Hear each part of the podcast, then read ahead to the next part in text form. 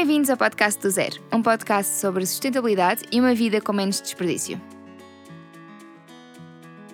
No episódio de hoje vamos falar sobre reciclagem, sobre como reciclar em Portugal, o que, é acontece às coisas que colocamos no ecoponto e quais os maiores mitos sobre a reciclagem. Vamos tentar desmistificar aqui um bocadinho. Por que é reciclamos em Portugal? Em primeiro lugar, para poupar energia ou para poupar custos. Isto porque quando nós reciclamos um material ou quando utilizamos um material reciclado em vez de um material feito através de matéria-prima virgem, não temos de produzir essa matéria-prima. No caso de materiais de fontes renováveis, como por exemplo o papel, nós temos sempre de plantar as árvores, regar, colher, cortar. No caso, para além de, obviamente, transformar em polpa de papel, que implica lixiviamentos, implica muita água.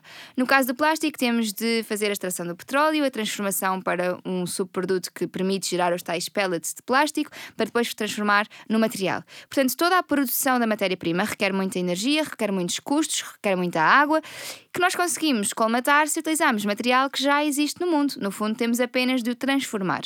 Portanto, estamos a poupar energia, estamos a poupar matérias-primas e estamos também a reduzir os resíduos, porque de cada vez que estamos a reciclar, estamos a fazer com que um material que foi visto como alguma indústria ou algum consumidor como lixo não seja descartado como tal e visto sim como um material que pode dar origem a novos produtos. Por isso, estamos a aumentar a circularidade, a promover a economia circular, estamos a reduzir os resíduos que vão para aterro sanitário, estamos a aumentar os anos de vida útil dos produtos e, obviamente, também quando estamos a reduzir a quantidade de lixo que enviamos para aterro, estamos a reduzir as emissões emissões de metano e de outros gases de efeito de estufa. Portanto, se todos fizermos esta, esta parte da reciclagem, da redução de resíduos, uh, estamos efetivamente a contribuir para um mundo com menos emissões e com mais matéria-prima.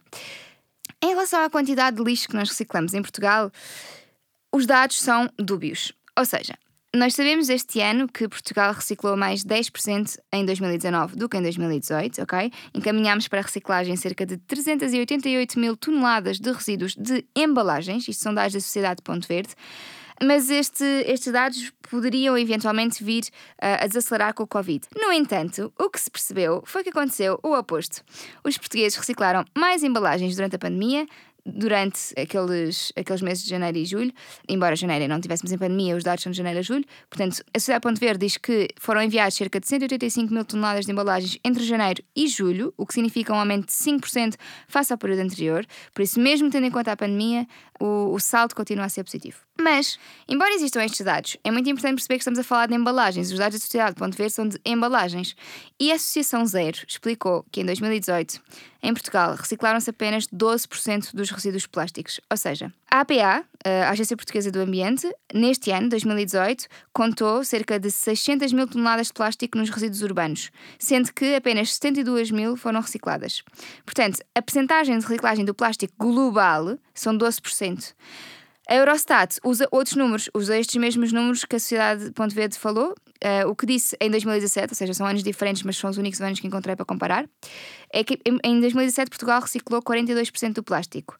Mas estes 42% referem-se às embalagens de plástico e não a todos os plásticos, independentemente de serem, como a Associação Zero diz, bonecos ou alguidares, ok? Portanto, quando estamos a falar da Eurostat e da Sociedade Ponto Verde, estamos a falar de percentagens relativas a embalagens. Os dados da zero são relativos a todo o plástico e efetivamente a taxa está baixinha no que diz respeito à reciclagem. No caso do papel, este problema não se coloca, porque quando dizemos que a reciclagem de papel é X%, é efetivamente esse X%, porque estamos a falar de todo o papel, não há grandes dúvidas em relação a se é embalagem, se não é embalagem. Mas no plástico temos efetivamente estes, estes problemas. E para perceber um bocadinho como é que é feita a triagem ou, a reciclagem em Portugal, interessa perceber que nós primeiro separamos em casa e colocamos nos ecopontos. Dos ecopontos, eles vão para as estações de tratamento local, as chamadas ETL, em que fazem uma segunda triagem, para ser uma triagem mais minuciosa, digamos assim. E depois é que vão para a reciclagem para uma das 63 empresas de reciclagem que existem em Portugal.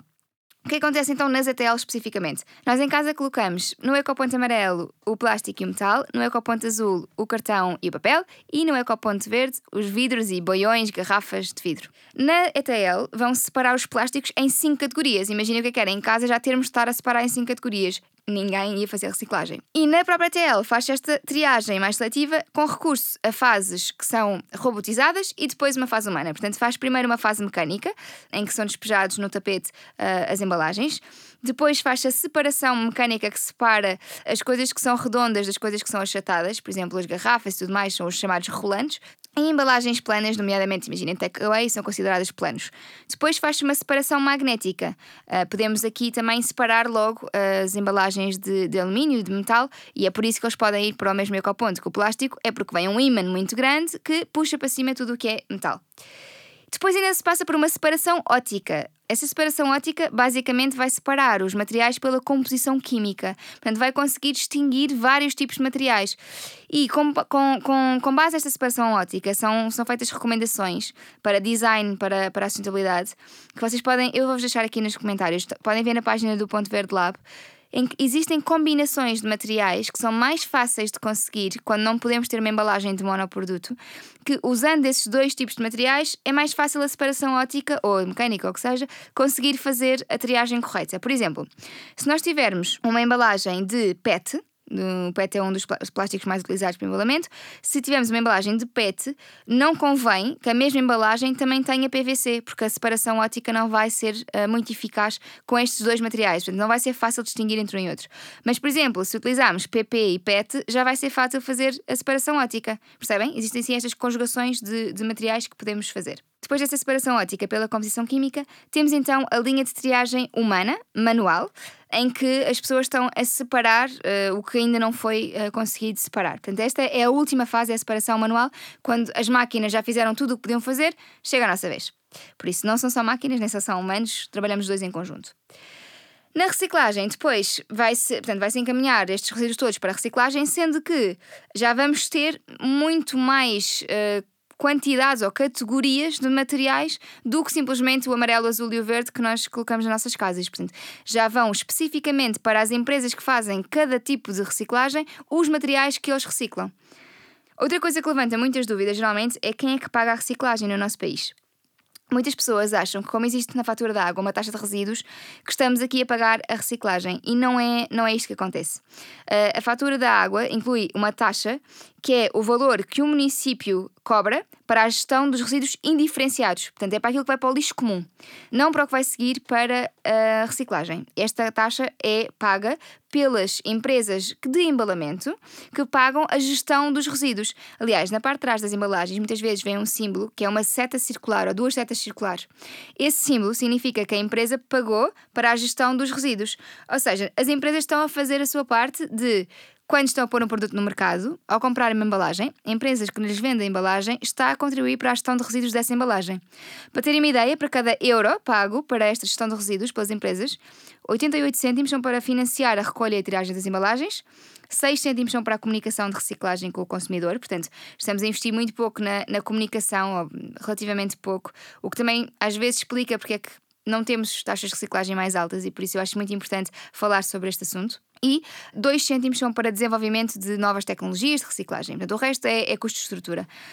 Por isso, quem paga a reciclagem em Portugal não são os consumidores. Os consumidores pagam, nas faturas da água, pagam a gestão de resíduos indiferenciados que vão para valorização energética, para outras formas de tratamento diferentes ou para aterro, está bem? E estes, estes custos são para o município, por isso, quem faz parte do município, as pessoas que vivem nesse município, pagam estes custos. Os resíduos da recolha seletiva, ou seja, que vêm dos ecopontos, são pagos pelas empresas embaladoras que pagam esse custo a uma entidade gestora. Essa entidade gestora vai financiar os custos dos parceiros municipais com a recuperação das embalagens usadas para a reciclagem, ok? Portanto, ao colocar no ecoponto, nas embalagens, ou, ao, reciclarmos, estamos a reduzir a, o, os custos da, da gestão de resíduos. Porquê? Porque esta primeira triagem já vai estar feita por nós. Espero que esteja claro, certo? Ainda em relação aos custos da gestão de resíduos, nós sabemos que em Portugal, cada um de nós, cada português, produz mais de 470 kg de resíduos por ano. E isto representa um custo global de 755 milhões por ano em recolha e tratamento de resíduos. Estamos a falar de mais de 75 euros por pessoa por ano. Se começarmos a deixar de reciclar ou a reciclar menos, é muito provável que estes custos subam, porque vai ter de ser necessário investir mais em triagem. Por isso, é mesmo importante fazermos a nossa parte, não só por uma questão de sustentabilidade ambiental, mas também de económica, porque no nosso país nós não temos mais como pagar mais custos de reciclagem. Aliás, temos vindo a ver que, infelizmente, se investe menos no ambiente do que devíamos, porque existem outras prioridades, como a saúde, a educação, a justiça, e por isso temos de ter aqui algum cuidado e fazer efetivamente a nossa parte. E a nossa parte não é só pagar a taxa de gestão de resíduos, como, se, como expliquei há bocadinho, mas sim fazer a reciclagem para diminuir também os custos de triagem. Falei há bocadinho que há embalagens que não são monoproduto, porque não é possível serem todas feitas com monoproduto, mas que conseguem ser desenhadas tendo em conta a circularidade, juntando na mesma embalagem produtos que são fáceis de separar com uh, triagens óticas e, e separações mecânicas. Assim, quando nós estamos a escolher produtos embalados, claro que eu não estou à espera que ninguém saiba de cor que o PET recicla bem com PP e que não recicla bem com outro tipo de, de plástico. Mas podemos, quando estamos a escolher produtos que vêm embalados, ter aqui algumas considerações, nomeadamente de preferir embalagens transparentes ou incolores às coloridas. Isto porque as embalagens incolores são mais fáceis depois de valorizar, porque há mais procura por este tipo de plástico reciclado, para, aquilo que gera. Portanto, na reciclagem é mais fácil colocarmos as, as incolores. No que diz respeito às embalagens PET, as translúcidas, não é? As transparentes, são preferíveis às opacas. Por isso, quando estiverem na dúvida, imaginem que têm dois produtos exatamente iguais para vocês é indiferente comprar um ou comprar outro. Mas um vem numa embalagem de plástico amarelo e outro vem numa embalagem transparente. Escolham a transparente, ok? Outra coisa que é importante saber é que as embalagens pretas dificultam a leitura ótica na triagem, porque para fazer a triagem ótica é preciso passar eh, luz através das embalagens, ou seja, o que acontece é que se houver uma embalagem preta é muito difícil de ler depois todas as outras. Por isso, se puderem evitar embalagens pretas, perfeito, estamos a falar de plástico sempre. E outra coisa importante é que, e isto em relação a qualquer material, o rótulo não deve ser superior a um terço da embalagem para facilitar a tal leitura. Porquê? Porque a, leitura ótica vai ler a embalagem como um todo. Se o que apanhar for rótulo, vai ler a embalagem como se fosse do material desse rótulo. E geralmente os rótulos são de papel. Por isso, convém que quando estamos a, a, a comprar uma embalagem de plástico que tem uma rotulagem, ou tiramos o rótulo e colocamos no ecoponto azul ou para onde, para onde for, estou a assumir que o rótulo é de papel neste caso, e nesse caso já conseguimos fazer a triagem ótica mais facilmente, ou então compramos uma embalagem cuja rotulagem ocupa o mínimo espaço possível. E acho que, enquanto estamos a falar de rotulagem, interessa falar dos mitos, porque uma das coisas que, que se me perguntam muitas vezes é se tem de separar os componentes de embalagens para, para colocar na reciclagem, nomeadamente os rótulos. Então, isto é um NIM. Porquê? Por um lado, se vocês não tirarem os rótulos das embalagens de plástico, que acontece é que a embalagem de plástico vai conseguir ser reciclada na mesma, mas com grande probabilidade o rótulo não vai conseguir ser encaminhado para a sua reciclagem, se for de papel.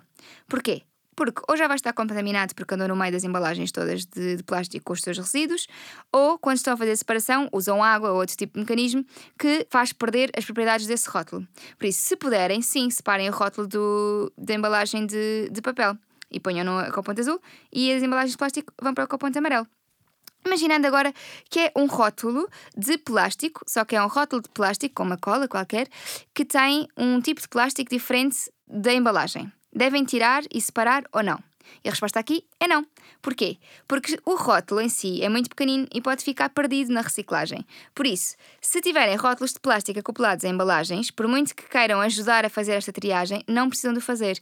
Aquilo que devem fazer é garantir que o rótulo não ocupa mais de, dois, de um terço da embalagem, ou seja, quando vão comprar o produto, escolher produtos cujo rótulo esteja, tenha em conta este design para a sustentabilidade, dentro do possível, claro. Portanto, nesse caso, não precisam tirar o rótulo, mesmo que seja outro tipo de plástico. Outra coisa ainda sobre as embalagens de plástico, que é, acho que é das dúvidas mais comuns, é se é preciso lavar as embalagens de plástico. Não é preciso lavar embalagens de plástico nem de vidro antes de serem colocadas nos respectivos ecopontos. Porquê? Porque a água é um bem escasso e porque as triagens já vão ter em conta sistemas de lavagem. Não é preciso lavar, eu vou repetir mil vezes se for possível. Não lavem embalagens antes de colocar no ecoponto amarelo ou ecoponto verde. Bem, no azul também não, mas no azul nunca é preciso. Então, o que é que vocês têm de fazer? É escorrer muito bem o conteúdo das embalagens. Utilizem um rapa se for preciso para tirar o conteúdo. Façam o que quiserem, deixem duas horas a escorrer o conteúdo, mas não as lavem, não gastem água. É um recurso demasiado valioso para andarmos a gastar a lavar lixo. Ou lixo que vai ser reciclado, ou o que seja. Mas é, é, demasiado, é demasiado valioso, por isso não o façam. Outra pergunta que também fazem muitas vezes é porque é que eu hei de reciclar se vai tudo para o mesmo sítio? Porque eu já vi a recolherem plástico e vidro no mesmo dia e puseram no mesmo contentor, mesmo caminhão. Ora bem, meus amigos, não é verdade. Como é que eu digo isto de outra maneira? O que acontece é que existem caminhões bicompartimentados. Isto significa que têm vários, neste caso, dois compartimentos. Portanto, mesmo que vão recolher no mesmo dia o plástico e o vidro, eles vão para sítios diferentes do caminhão, ok? Portanto, isto é muito importante. E porquê que eles fazem isto? Por uma, uma questão de otimização de rotas. Em vez de passar ali dois caminhões, três caminhões para ir buscar primeiro o papel, depois o plástico, depois o vidro, o que eles fazem é gerir e vai num dia e passam, levam logo tudo para reduzir a pegada ambiental do transporte. Não é? Está bem pensado. Até está. Pronto. Isto, efetivamente, é o que acontece. A exceção para isto, em que podem efetivamente fazer, fazer essa junção de, de, de dois tipos de materiais que já foram reciclados, é caso estejam contaminados. E isto pode acontecer, e basta, basta ver-se que está contaminado, que eles já podem fazer esta triagem ou, ou transporte vá, uh, em conjunto. Sendo que vai passar na mesma a seguir por triagem, atenção, mas pode efetivamente uh, ser junto por contaminação. O que acontece na contaminação? Imaginem, por exemplo, que estava um belo dia de chuva e alguém deixou a tampa do ecoponto azul aberta. E choveu para dentro do ecoponto azul. Ora, o papel, quando está molhado, encharcado, não pode ser reciclado. E nesse caso, eles iriam com o caminhão recolher o lixo do ecoponto azul juntamente com o lixo orgânico, porque tem de ir tudo para o mesmo sítio, que é para o aterro. Ok? Percebido? Espero que sim. Não consigo ouvir o vosso feedback, mas espero que sim. Por isso, e acabamos de desmistificar dois mitos num só, porque acabamos de falar sobre, sobre o, o papel molhado.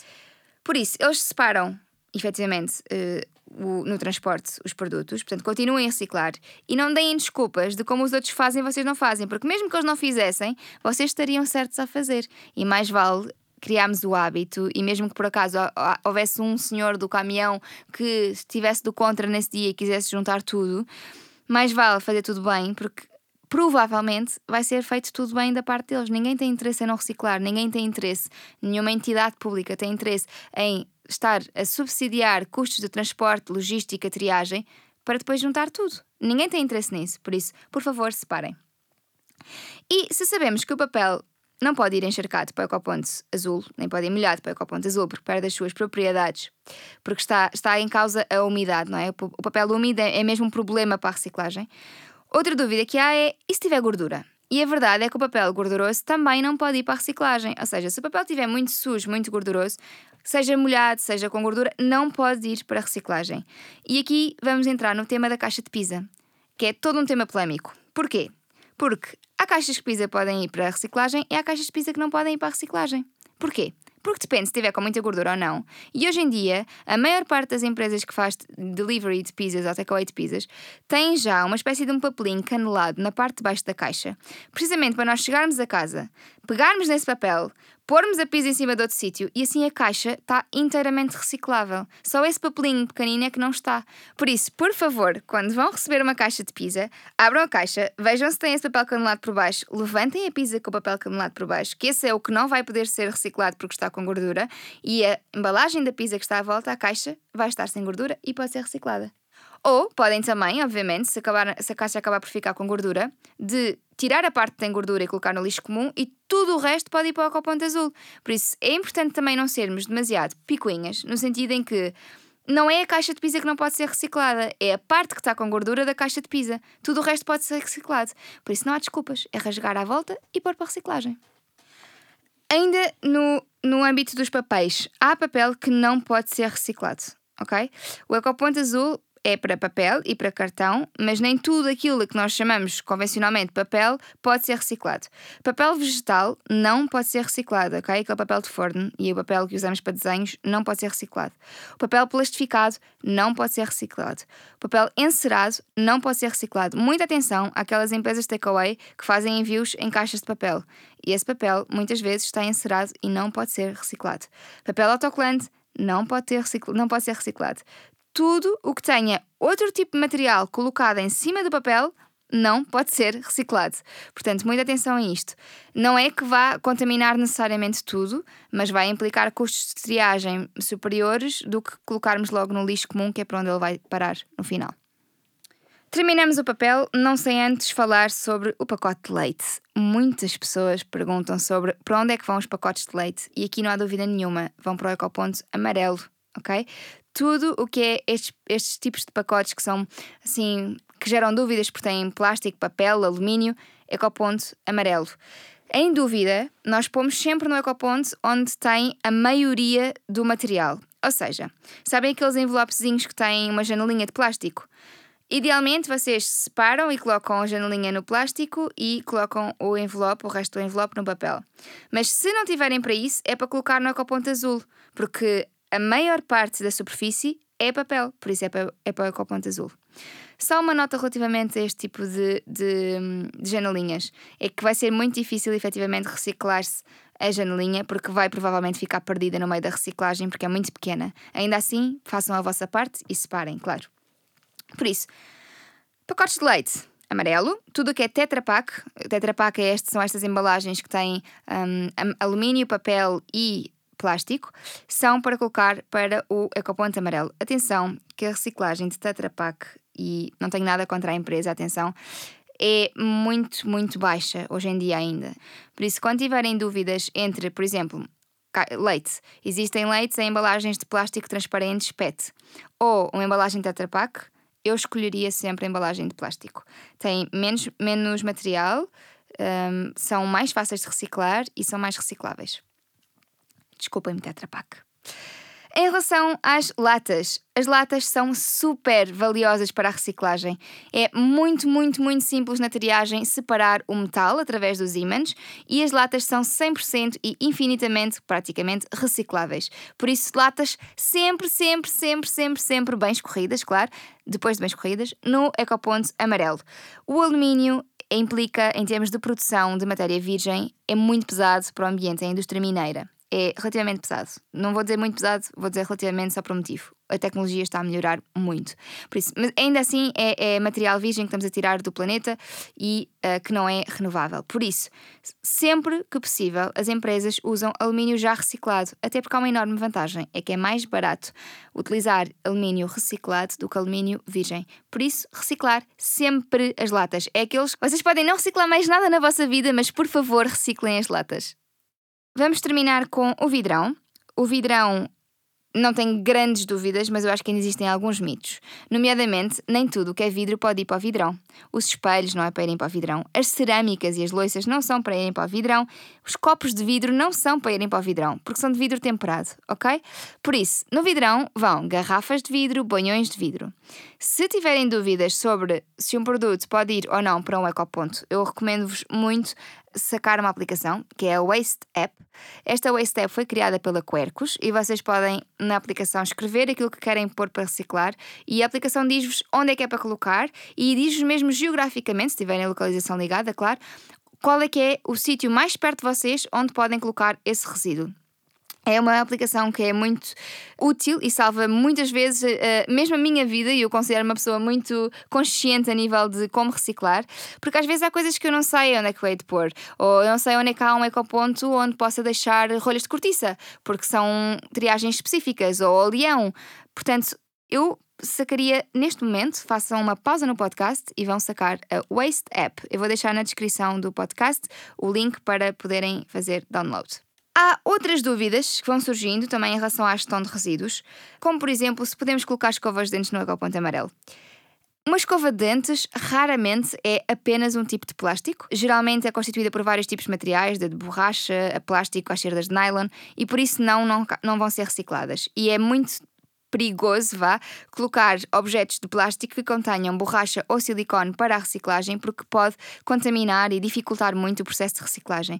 Por isso, a resposta standard para a maioria das pessoas que usam uma escova normalíssima do supermercado é não, não podem colocar as escovas dentro no ecoponto amarelo.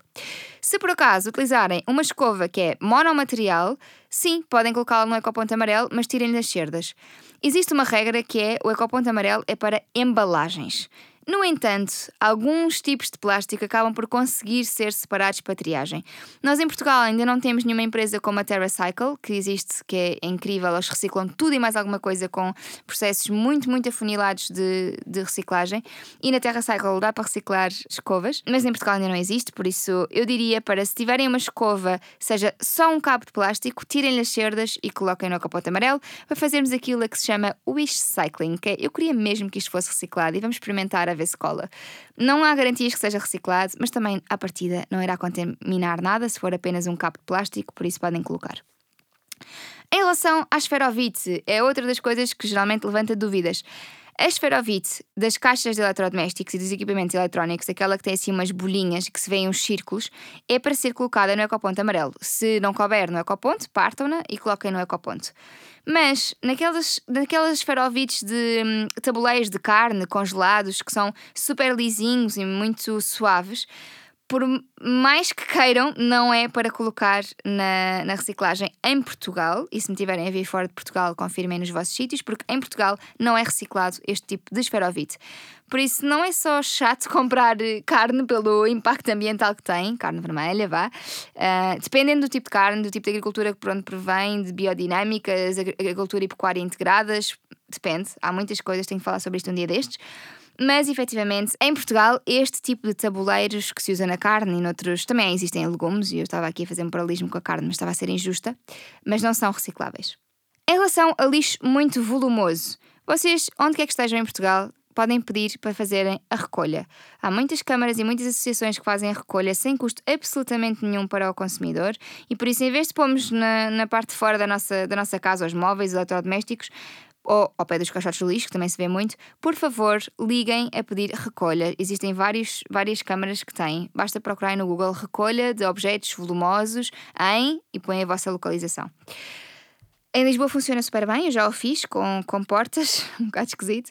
E em relação ao lixo eletrónico, podem também, se forem comprar eletrodomésticos novos, podem pedir para se fazerem a recolha dos antigos, a custo zero, ok? Isto é, no âmbito da lei da proteção alargada do produtor, quem vende eletrodomésticos fica responsável por ir buscar os eletrodomésticos antigos para os encaminhar para reciclagem. Sempre que tiverem dúvidas em relação a lixo, a lixo eletrónico, mas mais pequeno, existem também pontos específicos para reciclagem de lixo eletrónico e vocês encontram geralmente em quase todas as grandes superfícies, têm uh, zonas de ecoponto onde podem encontrar reciclagem mais específica, como pilhas, caixas de madeira, rolhas de cortiça, óleos, estes pequenos eletrodomésticos. Portanto, sempre tiverem dúvidas, consultem a Wastep, que vai-vos dizer onde é que existe um destes ecopontos específicos onde podem deixar. Em relação às rolhas de cortiça, também há um projeto muito giro, que é o projeto Green Cork, que é da Quercus, e alguns hipermercados e centros comerciais recolhem. Mais uma vez, vejam na aplicação Wastep qual é que é o mais próximo de vocês que recolhe. E se já antes de terem instalado a aplicação Wastep que vos falei estiverem a pensar sim, mas não há ecopontos perto de mim, não há, eu vivo no meio do nada, fiquem a saber que existem mais de 45 mil ecopontos em Portugal. Isto significa que há 15 vezes mais ecopontos do que farmácias e 3 vezes mais do que caixas multibanco. Algum de vocês alguma vez deixou de ir à farmácia ou à caixa de multibanco? Não, pois não? Então, toca ir aos ecopontos. Que é isto sobre reciclagem? Não há mais nada a dizer. Se o Gervásio consegue e é um macaco, todos conseguimos. Hoje em dia existe muito pouca desculpa para não fazer reciclagem. Espero que, se existissem algumas dúvidas ou desculpas para não fazerem reciclagem antes de ouvirem este episódio, que as mesmas tenham ficado resolvidas e que a partir de agora comecem a reciclar.